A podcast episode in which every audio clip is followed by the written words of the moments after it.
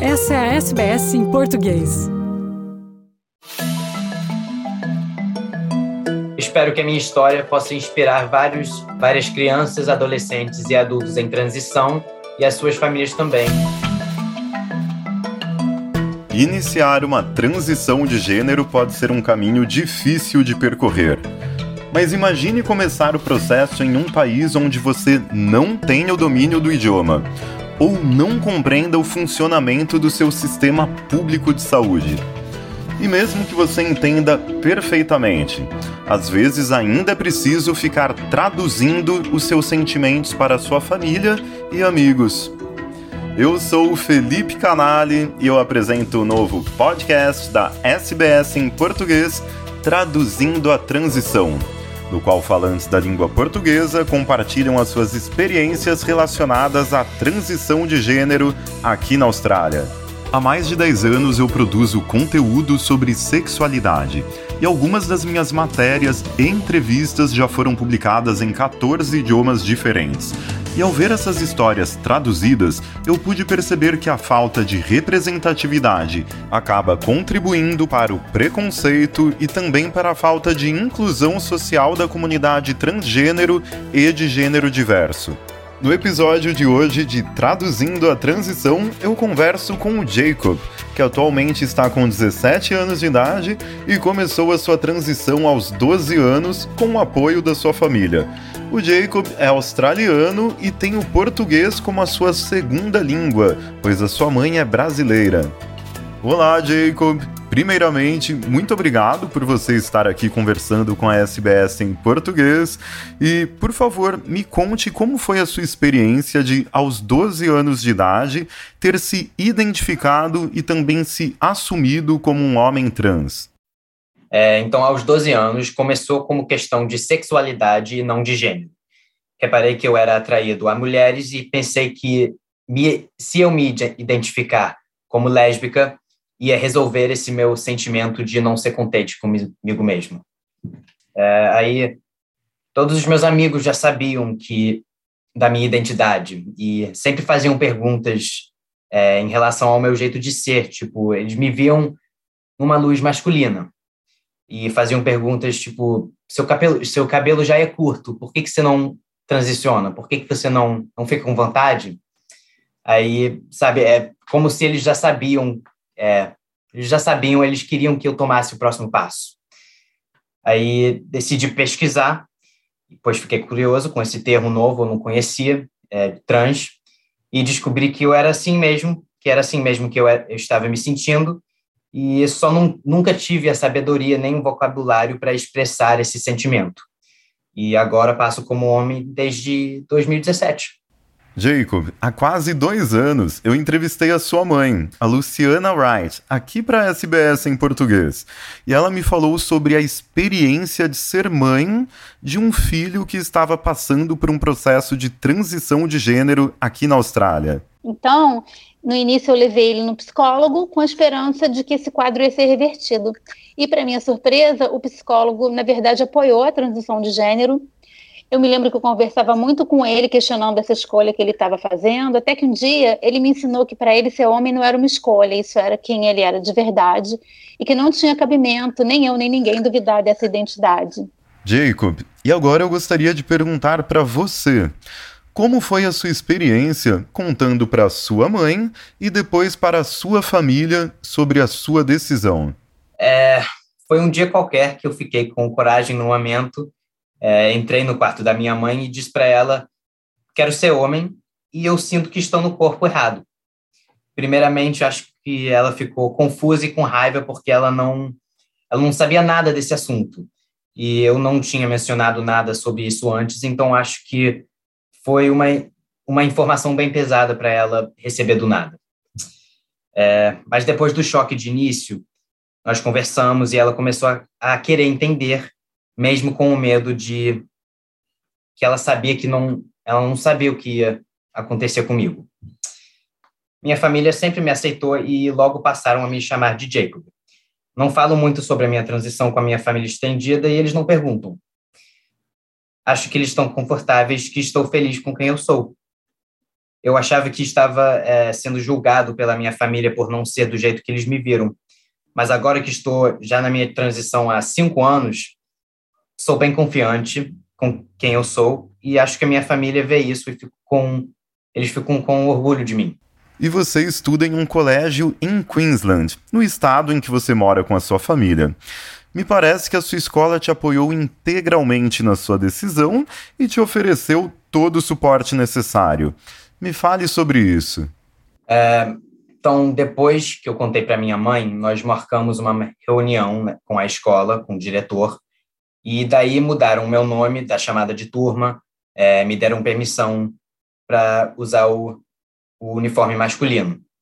E foi tudo muito rápido, eles não me questionaram nem duvidaram da minha escolha, e eu, eles me apoiaram 100%. Jacob, como você sabe, recentemente uma escola em Brisbane enviou um contrato para os pais dos alunos dizendo que não aceitaria alunos gays ou trans e que isso, segundo a escola, seria um pecado aos olhos de Deus. Depois de muita polêmica e protestos, a escola voltou atrás na sua decisão.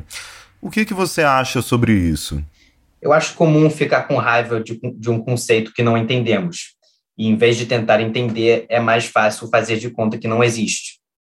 Eu acho que é dessa teoria que surge o preconceito com as pessoas LGBT. A diversidade de gênero é uma conversa que recentemente chegou a ser mais aceita e mais comum.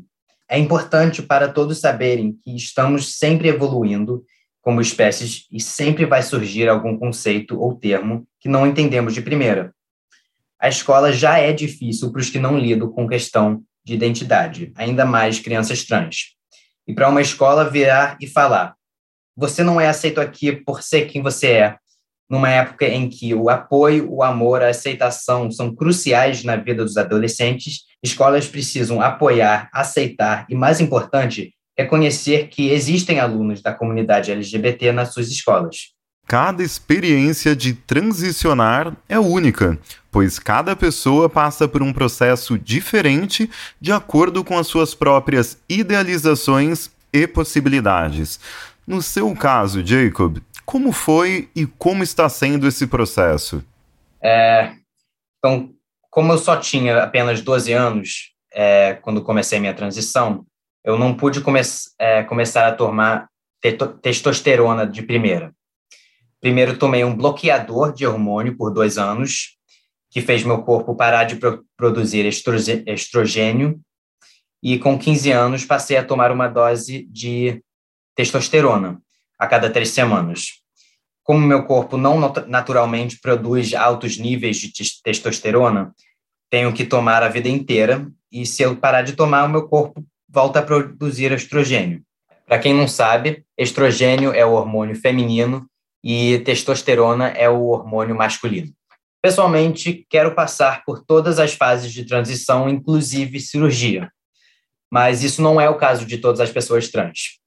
Alguns tomam só hormônio, outros fazem só cirurgia e alguns só trocam o nome e os pronomes. Não é questão de conseguir parecer homem ou conseguir ser mulher. É questão de ser confortável e feliz consigo mesmo. O objetivo não é me transformar em nada, pois sempre fui como eu sou. Só estou tentando fazer com que quem eu sou por fora combine com quem eu sou por dentro. Jacob, você é nascido aqui na Austrália, mas a sua família, por parte de mãe, é brasileira. Você acredita que exista muita disparidade entre ser uma pessoa trans no Brasil e uma pessoa trans aqui na Austrália? Só morei no Brasil por dois anos e foi antes da minha transição, então nunca tive a experiência pessoal de ser trans no Brasil. Mas pelo que leio e pesquiso na internet, sei que seria muito mais difícil trocar o nome em documentos e conseguir acesso a hormônios e cirurgias, que são coisas que eu consegui com facilidade aqui na Austrália. Aqui na Austrália, meu nome é Jacob no passaporte, certidão de nascimento, carteira de motorista, etc. Mas no Brasil, meu nome continua a ser meu nome antigo em todos os documentos. Então, estou esperando conseguir trocar. É, mesmo sendo trans aqui na Austrália, eu ainda sofro com os efeitos da burocracia de ser trans no Brasil. Atualmente você tem 17 anos. como que você acredita que a sua geração esteja vivenciando as questões de identidade de gênero e diversidade de gênero? Agora, em 2022, temos mais informação e mais pesquisa em relação à comunidade LGBT. Então, acho que a nova geração deve tomar essa oportunidade para explorar sua identidade e se educar sobre outras identidades. E não só a nova geração, mas todos que nunca tiveram a chance de se explorar. Nunca é tarde para evoluir e se educar. Uma pessoa pode transicionar é, como adolescente, como também pode transicionar aos 60 anos. Nunca é tarde para transicionar. Jacob, você acredita que naturalizarmos conversas sobre a diversidade de gênero possa contribuir para a saúde e bem-estar de uma criança ou adolescente? É, eu sei que eu, se eu tivesse o, o vocabulário e a sabedoria com quatro anos que tenho hoje, eu falaria muito mais cedo que eu era trans. Eu sempre sabia como eu estava me sentindo, só nunca consegui expressar meus sentimentos com palavras. Se não fosse pela internet e meus amigos, talvez minha vida seria bem diferente. É, então, eu acho muito importante ter conversas sobre diversidade na escola e em casa. O assunto precisa ser naturalizado e precisamos ensinar crianças desde pequeno que nosso corpo não nos define e que tem infinitas possibilidades de quem você pode se tornar. E o que, que você tem aprendido nessa sua jornada? Estou aprendendo que gênero é só perspectiva. Então, isso me dá uma liberdade de não ter que satisfazer a definição de ninguém, pois sei quem eu sou e estou satisfeito. Também presto mais atenção a comportamentos machistas.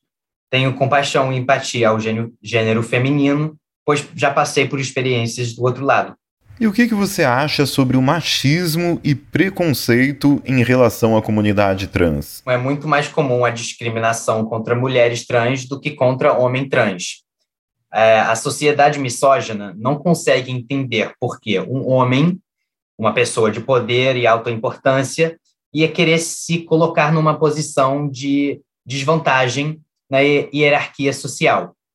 E essa mentalidade machista é o que vai impedir que evoluamos dessa, dessas definições e estereotipos derrogatórios. Jacob, muito obrigado por conversar aqui com a SBS em português e para nós encerrarmos a nossa conversa. O que, que você diria para um amigo seu que está começando uma transição de gênero? Fala com alguém que você confia, faça pesquisas, considere div é, diversas identidades Esquece o papel de mulher, esquece o papel de homem, esquece as definições que não te deixam se explorar. Faça o que te faz confortável e feliz. Obrigado por ouvir Traduzindo a Transição. Este foi o último episódio da série. E se você perdeu os episódios anteriores, você pode ouvir agora em português e inglês no site da SBS em português ou no seu aplicativo de áudio favorito. A série foi criada por mim, Felipe Canali, e por Marlon Moro, com edição de Max Ghostford e apoio de Luciana Fraguas e Mariana Gotardo, da SBS Português. Obrigado ao Jacob, Wendler e Patrícia por compartilharem as suas histórias.